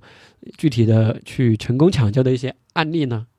我最近正好联系了一个这种，是前几天吧？前几天云南省不是评了十个云南好人嘛？啊，嗯，其实里面有两个云南好人是通，都是通过这种院前的一个急救，通过心肺复苏然后救的人，是嗯，十个里面就有两个是因为这种。嗯，然后其中有一位那种云南好人呢，我是有联系到了他，然后我就大概把他的这种嗯经历大概的复述一下吧。嗯嗯嗯，这个人呢是云南玉溪的一个义工，他叫马谦。嗯，他是去年七月份的时候，当时是在一个这种嗯健身中心，他正在健身嘛，嗯，突然就发现大厅里面有个。嗯，人倒了，然后就有产生了一种这种声响，然后他就跑出去看了一眼，发现是一个老人家直接晕倒了，摔到地上了。嗯，之后呢，他就上去先做了一下这种评估，然后发现老人已经没有这种呼吸了，然后手脚都是已经发紫，摸了一下脉搏，脉搏也是比较微弱的。结合我们刚才所阐述的那些啊。这种就是一个很典型的心跳呼吸已经停掉了。嗯，这个时候呢，嗯，他就嗯让周边的人去报了这种幺二零，之后他就开始独自的进行这种一个心肺复苏。嗯，步骤呢也和刚才说的差不多，就是包括心脏按压，然后清理呼吸道的这些痰，然后还做了嗯人工呼吸。这个马先生我是挺佩服他的，他一个人坚持了三十五分钟的心肺复苏。哇！中途完全没有停过，嗯，然后做了三十五分钟的心肺复苏之后，老人才逐渐的缓过来，然后通过这种三十五分钟的心肺复苏，一直坚持到了救护车的到来。嗯，当天早上老人倒的，然后他通过心肺复苏，嗯，等到了救护车到来，然后之后下午，嗯，家属联系了他，告诉他老人经过医院的治疗已经脱离生命危险了。嗯。这种是我近期遇到的一个很成功的一个通过心肺复苏来进行施救的例子吧。嗯，哎，我记得当时好像你还发过他的一个新闻报道，对吧？当时好像还提到一个那个人工呼吸时那个痰的一个事情，是不是？嗯，这个痰呢，当时他处理这种呼吸道是嗯是一个用嘴直接吸出来的这点也是挺佩服他的。就是那个老嗯人好像嘴里有痰，对吧？我看报道写的就是他直接把那个痰吸出来了，都没吐，他直接自己把它吞下去了。就是啊 好像后来采访说，他当时也没有多想嘛，对吧？没有时间什么我要要爱不爱干净啊，卫不卫生啊，直接把那个做心肺复苏时清理呼吸道的这个痰直接吸出来，就吞到自己肚子里面去了。他就接着赶紧去按刚刚提到的这个三十五分钟啊，觉得当时看到这个的时候还是挺触动的。就是我们在学习的时候根本不会想到这种问题，对吧？就是不会嗯想到到时候万一有痰我就是吸出来是我去吐了呢，还是去吞进去，或者确实教科书上也不会教这种东西。嗯太具体了这些问题。对对对，非常佩服，对，真的是非常的嗯，佩服吧。是的，是的。对，然后你说到这个，我还想起来，我们老家有一个老师，他是一个教师，然后也是呃，他自学去参加这种各种培训嘛，他自己学会了这样一个呃 CPR 和心肺复苏的一个流程，然后他就不仅自己呃亲自救过两个这个人，就在我们那个小县城里面，然后他自己还去各种地方到处去上课，他是通过了这个市级的这种，他是可以上课的这种人嘛，可以去教授的，然后去到一些这种什么消防大队呀，去到乡镇的一些这种中小学呀，都去给那些老师进行培训。嗯，对对对。然后我问了一下，就是在他们就是最近一年的一个事情嘛，在他们去培训之前，一些乡镇上啊、县里面啊，就是这些人是从来没有那些，就算那些教师嘛，都算是比较就是、有文化的人了，都是没有接触过这样的一个呃事情的。我就发现，其实这样的一些所谓的好心人吧，或者说你说的这种好人的话，其实他生活中就是这样一个，他一直都是这样一个人，他是随时嗯做好了这种急救的一个准备的，他本身就已经是被培训好的一个状态，对吧？第二呢，就是这种人很有可能他还是就是那种什么救援队的呀，本身就还去培训别人的这样的一些人，往往是他成功率非常高，动作也非常标准吧。比如说刚刚我说的这个人，就是他什么样一个人呢？比如说就在我们过年期间。一九年的过年期间，不是新冠肺炎吗？他做了个什么事儿呢？他就开着他自己的那辆车，呃，然后不是都封路了嘛，对吧？到处我们路上都戒严了，反正没什么人嘛。他就开着他那个车，他那个车上面搞了个大喇叭，然后自己录的自己的那些呃语言嘛，就劝说大家不要出来呀、什么之类的。就是他是一个行动力非常强的人。他新冠肺炎来了，他不是把自己隔离了，但是他在自己做好自己防疫的前提下嘛，他就觉得自己要做这种事情，他就开着车，然后在我们这个县里面啊，什么镇上啊，到处游走，然后把那个大喇叭到处去放，就是那干了这样的一些事情。我说这个就是说，其实这样的人他是一个整体的一个人，就是他这次的一个我们看到的这种报道出来的救援，只是他平常可能一百次多少次中的一小个，对吧？很多时候可能他做了很多事情，我们都嗯。不知道的。对，包括之前我还听说有一个这种也是这种人吧，当然是另外一个人，他就是救那种落水的儿童嘛，对吧？他就随时在他的车后面、车后备箱都放了一块那种叫什么呃救生板啊，那种漂浮的板子，嗯。以及一台自费购买的 AED，什么什么同款之类的，对对对，就是随时做好了这个呃准备的，对，因为必须要有这种意识，你才可能发生的时候你赶紧就拿出来，要不然你现去嗯找啊，现去想啊，往往我觉得几率就很低。就补充一下吧，就是这种施救的例子。这里也是引用那个我刚才说的马先生，他我联系他的时候，他跟我说了一句话，对我触动还蛮大的。嗯他的话是这样说的：从来没有从天而降的英雄，只有挺身而出的凡人。嗯其实，嗯，这种对于我们的意义就是我们都是凡人，但是，嗯，平时可以去接触一下这种，嗯，急救啊这些知识，然后在需要的时候，你就可以挺身而出呢。因为在这个里面其实有很多角色的，你看有个人他倒下了，对吧？就是我嗯呃，你说患者吧，还有一个是你施救者、目击者。其实目击者里面也有去按的人，去拿 AED 的人，去打电话的人，甚至按的人，其实很多时候都不是一个人按，对不对？就是对，你看我们很多时候看一些什么新闻报道，不知道你们有没有这个感觉？就是看到那些什么监控录像啊，往往都是一个什么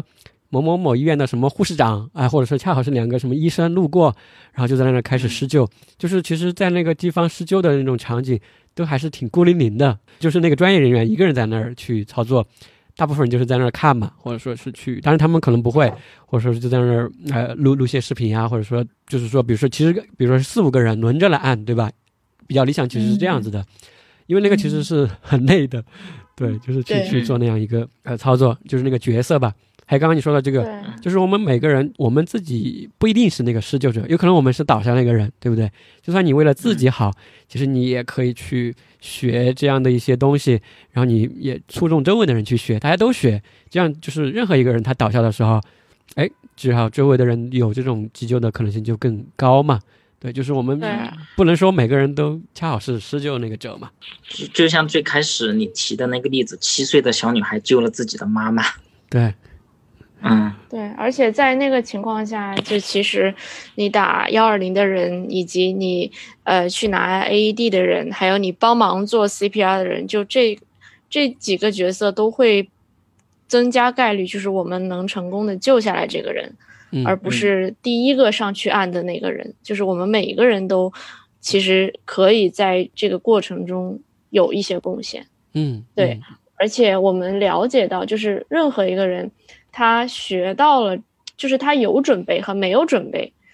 在遇到这个情况下的时候的反应，其实是完全不同的。都是有准备的，嗯其实对吧？他就是有，至少是有那个意识了，然后可能以嗯前没有操作过，但是我大概知道是怎么回事，然后就反正不可能不做嘛，对吧？你肯定就上去了。我觉得就是这样的一个。对，我就说普通人，大家嗯普通人，如果有了解过和完全没有了解过，就是这是是两个状态。是嗯，嗯，是，包括刚刚说的，可能大家都忽略的一个角色，就比如说那个打电话的人，呃，那个老师他出去讲课的时候就挺生动的啊。他说，他说你们知不知道打电话怎么打？他就说那个，比如说急救中心嘛，急救中心幺二零，你不是打幺二零吗？当时就有人是这样子的，比如说他在打电话给那个幺二零，然后幺二零，嗯，就问他啊你在哪里？然后我他说那个人就说，哎我在家里啊，什么情况？他说有个人倒了，倒在哪里？家里。家里的哪里？床上，就是你家在哪里？床上，就是就很混乱。就打电话的那个人，很多时候他也说不清楚，就他没有搞清楚，就是说我要把这个，其实是要说现在的当前的一个这个情况，对吧？就是你的一个地点，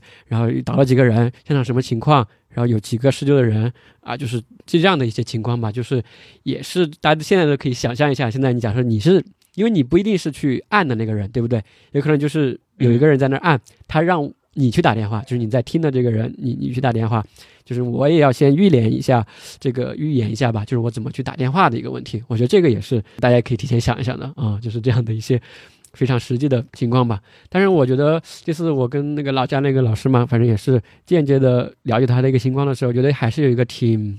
嗯，悲哀的一个事情就是，哎，我问他们，就是因为他们也是作为红十字啊，或者说我们这种官方机构去做到一些培训的，哎，我说你们，哎，教这个 CPR 对吧？那你这个 AED 教不教呢？然后他就说，他说 AED 我们不教，因为我们这里没有。对，就是，所以说当时我听到的时候也是挺，反正挺无奈的吧，啊，就这种就没有，所以说我不教。对，就是嗯，硬件设施跟不上，对对对，很实际的一些问题。嗯那在这个过程中的话，嗯，其实除了刚刚我们说的这种能力，对吧，或者技能以外，就是说我怎么来按、怎么去操作以外，其实还有一个可能是我们的心理的一些这种呃担心吧。就是比如说以前我们看到有老人倒了，然后结果自己还被连连累了这样的一些情况，就是在这个过程中。比如说，我们去按了，假设出了一些问题，对吧？最后按了，这位这个倒地的人也没有苏醒过来，甚至比如说我们按的时候把肋骨按断了，那这样的一些情况，我们是要不要负责任的呢？这个的话就是，呃，像有一些国家，它都专门出台了叫做“好人法”这样一个东西，就是因为这种其实是属于这种呃见义勇为或者说是好人好事嘛，这种其实就是说从就大家的这种道德层面上来讲，我我觉得这个都是不应该是就是不应该施救者都不应该承担责任的。那么我们国家在今年的就是五月二十八号的，就是全国人大呃通过的这个呃民法典上面。第一百八十四条，它就明确说明了，呃，因为自愿因自愿实施救助行为造成的受助人损害的，救助人不承担民事责任。就是说，因为救助者都是呃好的动机嘛，那么在这个实施救助的过程中，它有的时候它不可避免的就会发生一些呃损害，比如说你刚才提到的这个老年人。那老年人可能他的骨头就比较的疏松嘛，骨质比较疏松，嗯肋骨是很容易按断的。对，这有的时候就是不可避免的。有的时候你为了救命，你的对吧？你必须要用使用使用那么大的力气，那你的肋骨就非常有可能被按断。所以，这种救助人是这种情况下，救助人是不用承担民事责任的。嗯对，法律上就是这么规定。所以说，就是大家不需要有这个，反正心理的担忧，对吧？就是你只要你有这个意愿，然后有这个能力，或者说怎么样的想去尝试，或者说就这种情况的时候，就大胆的上去，对吧？去行动。刚刚你提到这个肋骨按断啊什么之类的，我们可以分享一下自己，因为恰好我们三个吧，至少对吧？之前按过，在医院里面按过，对吧？这种呃实际的真实的这种患者做过 CPR，当时是有什么感觉呢？就去按的时候，除了刚刚飞柴说到的有点累以外。嗯，可能不是有点累，就是是很累很累的。就是通常医院里面做 CPR，绝对都是三四个医生，而且都是都是男医生，基本上都是要比较壮的那种男医生，然后来轮流。如果遇到那种呃病人本身他的这个体型就比较大的话，那更加就是使用的力气就更更大了。嗯嗯嗯，胖子呢？差不多吧，真的太累了。每次按完之后，满头的大汗，有时候那种白大褂都是能湿掉的。哦，一般特别的累。轮着按，一个人按多少个循环？那个时候，嗯，一般都是按两到三轮就会换人。哦，因为在院内的时候，因为因为那种长时间你疲劳的按压的话，到后面的那种按压效果是很难保证的。所以这种也是为什么我们做这期节目，也是想鼓励大家多去学学这个。就某个人倒地，可能大家。在这种院前急救的时候，轮流去按，可能嗯比较多的人掌握的话，能保证比较好的按压效果的。对，要不然其实你动作做了，但是其实根本就没有达到那个应有的一个效果，对吧？因为按照那个对对对我们的建议或指南来说的话，是要按下去五厘米，是大于五厘米，是吧？对，大于五厘米的哦，其实还是当时我实际的一个感受吧，因为在院内，因为他这个都是戴着面罩的，对吧？是不是人工去呼吸了？都是那种，嗯呃挤压的这种去呼吸，所以说不需要做呼吸，都是就直接去按嘛。按的话，嗯，当时我的感觉，因为都是在患者都是躺在病床上的嘛，然后或者是那种可以推动的一些这种所谓的 ICU 的这种可以移动的这种床上，然后一般我们就是跪在那个床边病床上，对吧？反正我记得我有两次我。就是有一次就是固定的，然后有一次在查房，然后突然去另外一个房间，然后都围了一大堆人，就赶紧在叫啊什么叫我们了，然后我们就所有人全部都过去了，对吧？一堆医护人员全部过去了，然后就看到已经去的时候就一般就已经在有人在按了，就其他老师在按了，然后那个时候说哎大家就全部都一起来嘛，对吧？换着来，然后我也上去。按过几轮吧，当时我一感觉就是，可能那个我上去的时候 肋骨就已经断了，很多时候上去的时候肋骨就已经是被按断了的一种感觉，就是它会怎么说呢？跟我们去学习的时候那种模型吧，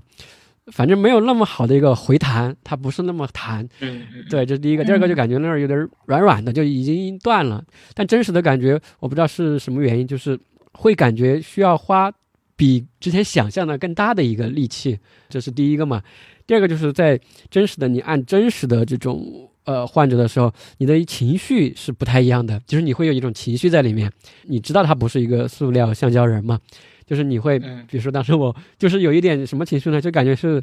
有一种悲愤的一种感觉，就是那个人明明就就已经可能就你很想把他按回来，就是这种感觉，对吧？你就很赶紧赶紧赶紧，然后按照你学的嘛，一边按一边去看着他的呃眼睛也好或者怎么样好，就期望他能够。就说眼睛睁开了呀，或者说怎么又恢复了呀，就特别希望他能看到那个。但当时我按那个，后来当然没有说马上就通过我按回来了，就是我按了几下又换到另外一个人，嗯，上去了。这是当时我经历的一个，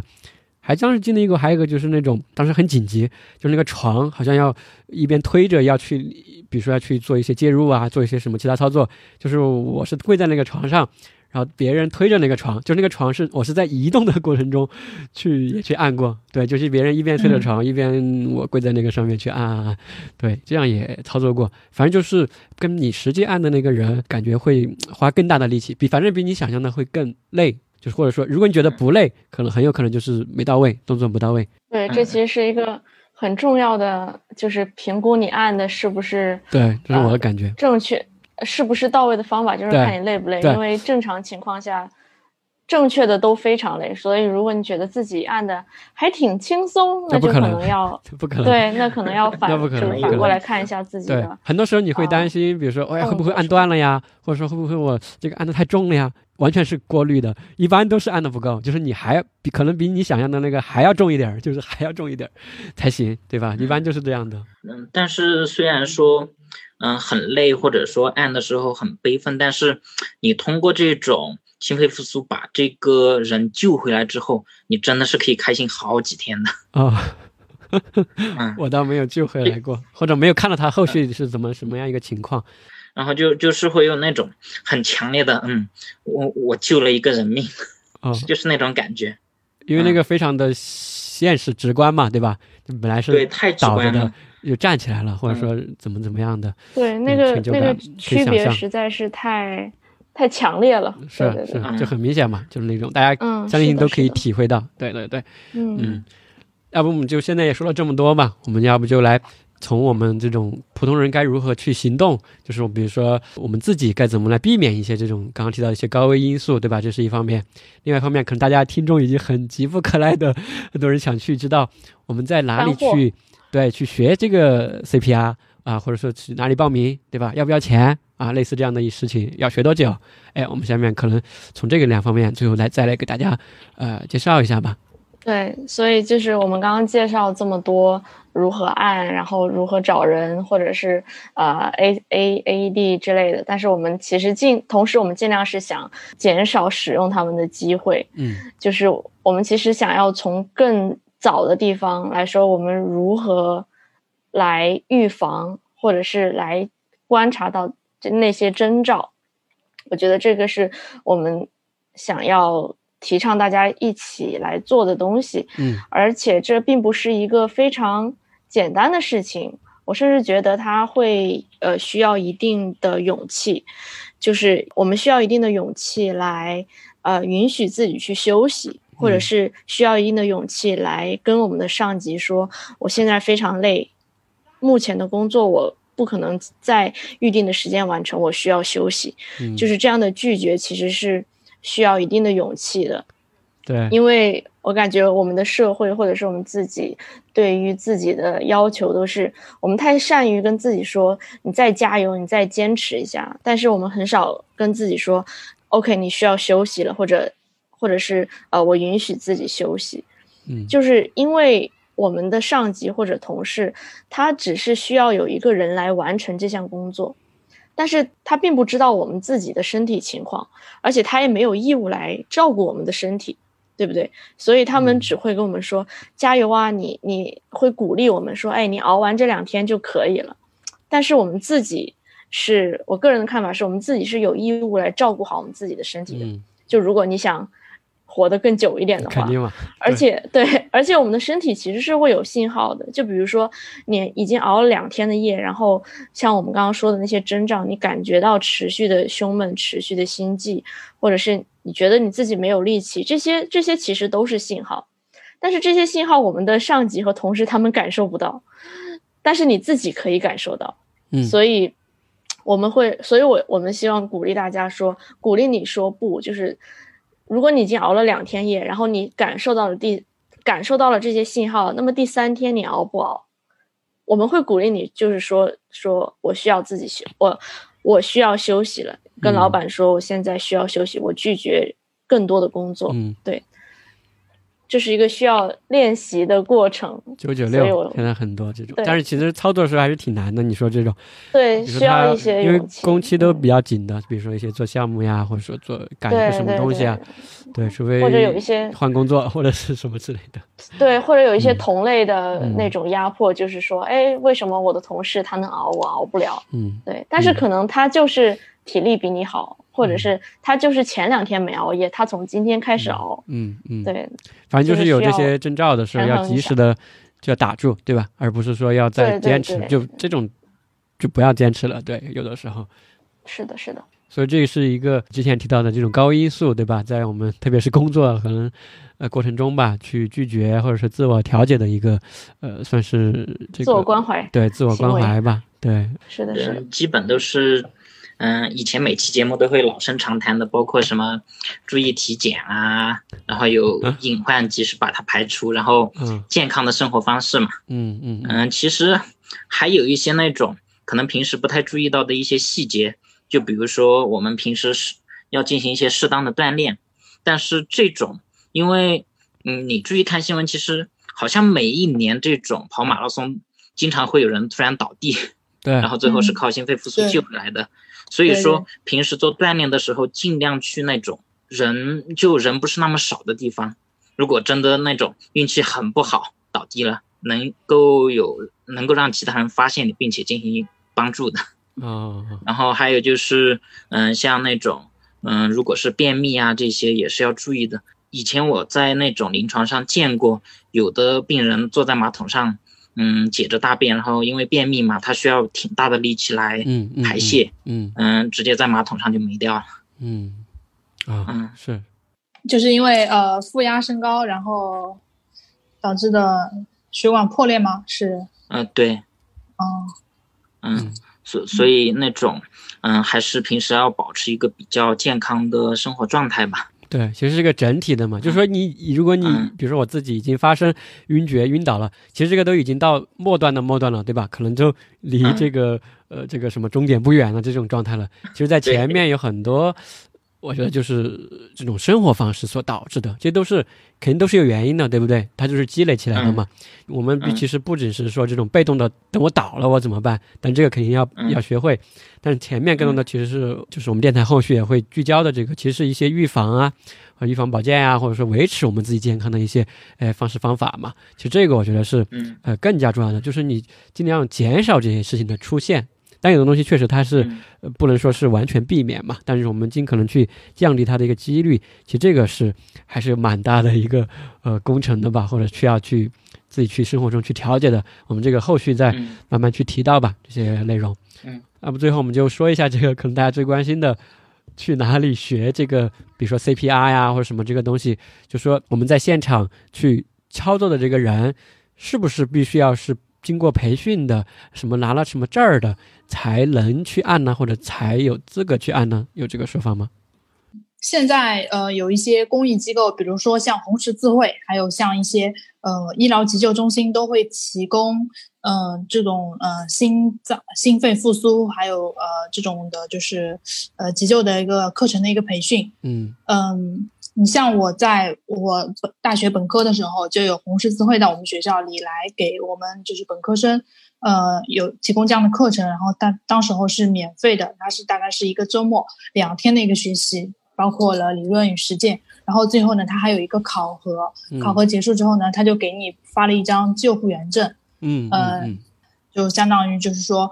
你的这样一个实践技能是是合格的，是过关的。嗯。呃，这是这是有有证的，还有但是还有一些，比如说像一些我们的社区，呃，它有的时候也会组织一些呃，对面向面向公众的，面向这种、这种普通普通人群的这样一种科普或者说急救知识的一个一个宣教。嗯那么这种的话，它往往是呃没有没有证书的，嗯，但是如果说呃，我们的就是公众在通过这样的渠道，呃，你你掌握了一个 CPR 的一个技能，那么遇到遇到一些呃突发情况，当然是当然是可以，当然是可以直直接去按的，嗯，就是说，并不是一定要有那个证儿，对吧？对对对嗯对，只要我们呃掌握了这样的技能都可以。哦，去哪里可以学这个呢？就是比较想学比较规范的。呃，除了刚才提到的这个红十字会，那么还有像当地我们应该都有的这种呃急救中心，比如说我现在所在的这个呃南京市一个急救中心，嗯嗯，如果我要想学的话呢，我就可以去打开它的一个就是公众号，嗯公众号官方公众号上面，它上面就有说你想报名急救课程，然后你点进去，点进去之后呢，它就会给你一些选项，比如说你是个体学习呢，还是一个团体学习，比如说是你公司里面啊。大家组织起来的，还是嗯啊、还是说你个人的？那么他给你选上之后呢，然后就是他就会有一个一个项目的一个选择，比如说有的呢是这个心肺复苏的这个项目，嗯还有当然还有其他的，呃，急救的话，它还有包括了比如说呃创伤的一些救护，还有比如说呃避险逃生的常识啊，这种呃地震来了啊这种该怎么办呀、还有比如说像高处坠落伤之后这种脊髓损伤的病人应该怎么办？嗯它有很多的项目。急救然后比如说我对嗯对对，如果我想学心肺复苏的话，我就选这一个项目，然后然后它是它是收费的，这样的话，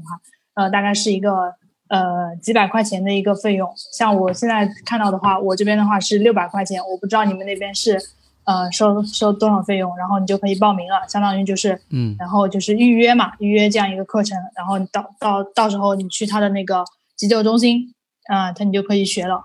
这种的话，应该也是会有一个证书会给你的。没错，学习的地方，第一个就是红十字会嘛，因为我还看了一下，其实就是在你当地的这个红十字会的，呃，一般是有网站或者是公众号，一般都有官方的公众号，在上面它就有一个报名的过程，这个是完全免费的。反正我看到我们这边是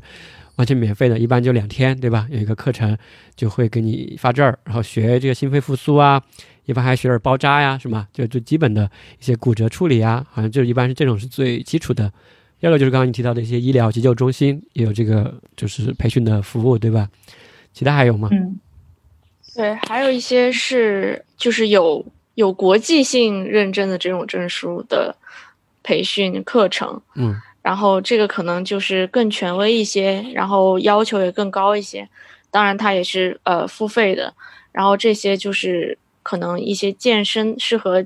健身行业的。工作者进阶的或者是专业的那种是吧？对对对进阶版，然后这个也是付费的一些课程。嗯一般在呃红十字会，在广州的红红十字会网站，它就有提供这两种，一个是公益性的，然后一种是这种付费的。对，就大家就去查一下就好，因为这毕竟是社会上就是鼓励大家去学习的，所以应该资源非常丰富。还是比较好找到的。对对，对你刚才说到，其实就是经过这个美国心脏协会 AHA 它认证过的那些机构，嗯就是它有这样的资质来培训。嗯，嗯，就对第三方的一些商业机构嘛，对吧？它也具有这个对对对认证后的培训资质，它也可以来到处去培训啊，就是要付一些费嘛，对对做一些团体啊，或者说可能它服务更好一些，对吧？有可能跟一些公司啊，跟一些什么学校啊来做这样的一些事情。对对，除了你刚才说到的在，呃红十字会，还有的话就是有一个网站，就是我前面也提到过，叫第一反应，然后他们也是呃常年致力于呃急救培训的一家一家第三方机构。嗯对，然后刚刚我们提到的这些网站啊、什么链接啊，我们都放到本期节目的一个简介里吧，大家可以去，也可以去搜寻，就是你所在城市的这种培训的一个呃方式和机构嘛，选择一个你自己适合的呃就可以，反正内容都其实是一样的。你除了在线下培训以外，你也去之前也可以在呃网上，到时候我们也会放一些相关的呃视频啊链接，你可以先有一个大概的了解和学习，到时候再去现场有老师诶带着你实操一下，在那个模型上去按一按，去吹一吹，我觉得这样就会有一个呃比较完善的理论加实践的这样一个过程嘛。到时候你遇到实际情况的时候，就可以去加入我们这个组织了，相当于是去去去行动嘛，啊，去帮助他人。嗯，最后的话，我可以再给大家推荐一部嗯、呃纪录片，它是由呃英国广播公司 BBC 出品的一个叫做呃 Ambulance 的一部纪录片，啊，就是主要就是讲的就是救护车的故事。嗯、围绕救护车，对 急救急救的故事，就是围绕嗯英国的急救体系吧。然后是拍了好几季的一个纪录片，在油管上面是有的，大家可以去找来看一下。OK，那这期节目我们也聊的呃差不多了。今天我们主要是围绕着这个呃猝死，主要是心源性猝死的一个现状，以及呃心源性猝死之后我们可以进行的，比如说这个心肺复苏，还有像 AED 的使用这样一些呃急救操作，来给大家做了一些呃医学上的科普以及这个介绍。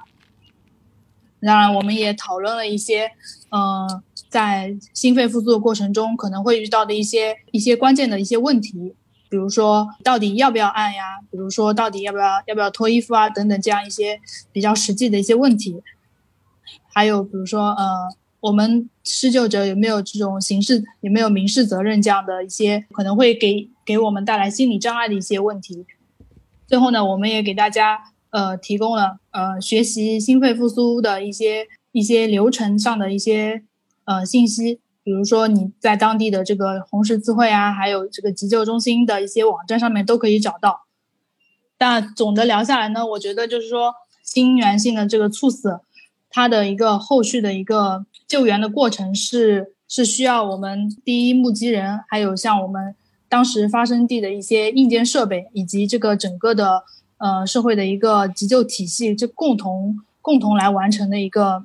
一个流程，是一个环环相扣的一个事情，不是说啊、有了有了有了 AED，或者说呃，有了有了我们的急救人员，这个抢救过程就一定能成功，或者说怎么样？它是需要我们每一方都去参与的，所以我们也是鼓励大家，在听了我们今天的节目之后，呃，能够有所行动。如果意识到了说心肺复苏的一个重要性，那么你是不是可以就是到你们当地去一些机构去学习一下这样一个过程？等到你以后真的就是遇到这种情况，就可以贡献自己的一点力量。对。或者是呃，像我们刚刚说的，我们准备好如何报备自己的呃地理位置，或者是稍微查一下我们周围的 AED 在哪里，就这些都是会对以后遇到紧急情况时候我们的行为会有所帮助。同时，我们也会希望就是大家会。在见到那么多不幸的事件之后，提高警惕，开始关注我们自己身体的感受，以及有勇气来允许我们自己休息。其实我觉得这就是一个呃，我为人人，人人为我的一个过程嘛。就是说，其实嗯，就是希望大家一起行动起来嘛。就是首先我们自己，对吧？我们听众自己，我们自己先去了解，然后再去学习当地，因为这个很简单一个事情，而且是一个很好的事情。我自己先去学会，我自己先会这个，而且我肯定还要。我需要把身边的人，比如什么朋友啊、同学呀，反正住在我周围的人，我也让他也去学会呀，因为有可能到时候倒下的是我，对不对？这个时候，如果我身边的人他也会这个按压，然后我们互相其实都形成一种保护嘛，对吧？我觉得这种就是一个，呃，一种一种保护网的一种感觉啊。走在路上的人，比如说现在我们在路上。走到的人都会这个，或者大部分人都会这个操作，那其实我觉得就挺安全的，对吧？你生活在这个地方或者这个城市，哎，我就希望我们会逐渐往这个方向，我们肯定会达到这样的一个呃那么一天的，对吧？我们在国内有这样的一个过程，肯定会达到这样的一个情况的，就是也希望嗯大家一起行动起来吧。那本期节目就到这边，嗯，拜拜，拜拜，我们下期再见。好，嗯，拜拜，拜拜。如果你想获得更多的医学健康内容，欢迎关注我们的公众号 Fever Radio，F E V E R R A D I O，也欢迎添加我们发热小助手的微信，他的 ID 就是发热小助手的全拼。如果你觉得我们的节目不错，也欢迎你在爱发电平台上对我们进行赞助支持，并把我们的节目分享给更多的朋友。那谢谢你的分享和转发，希望大家都健康，并且一起把自己真正的活出来。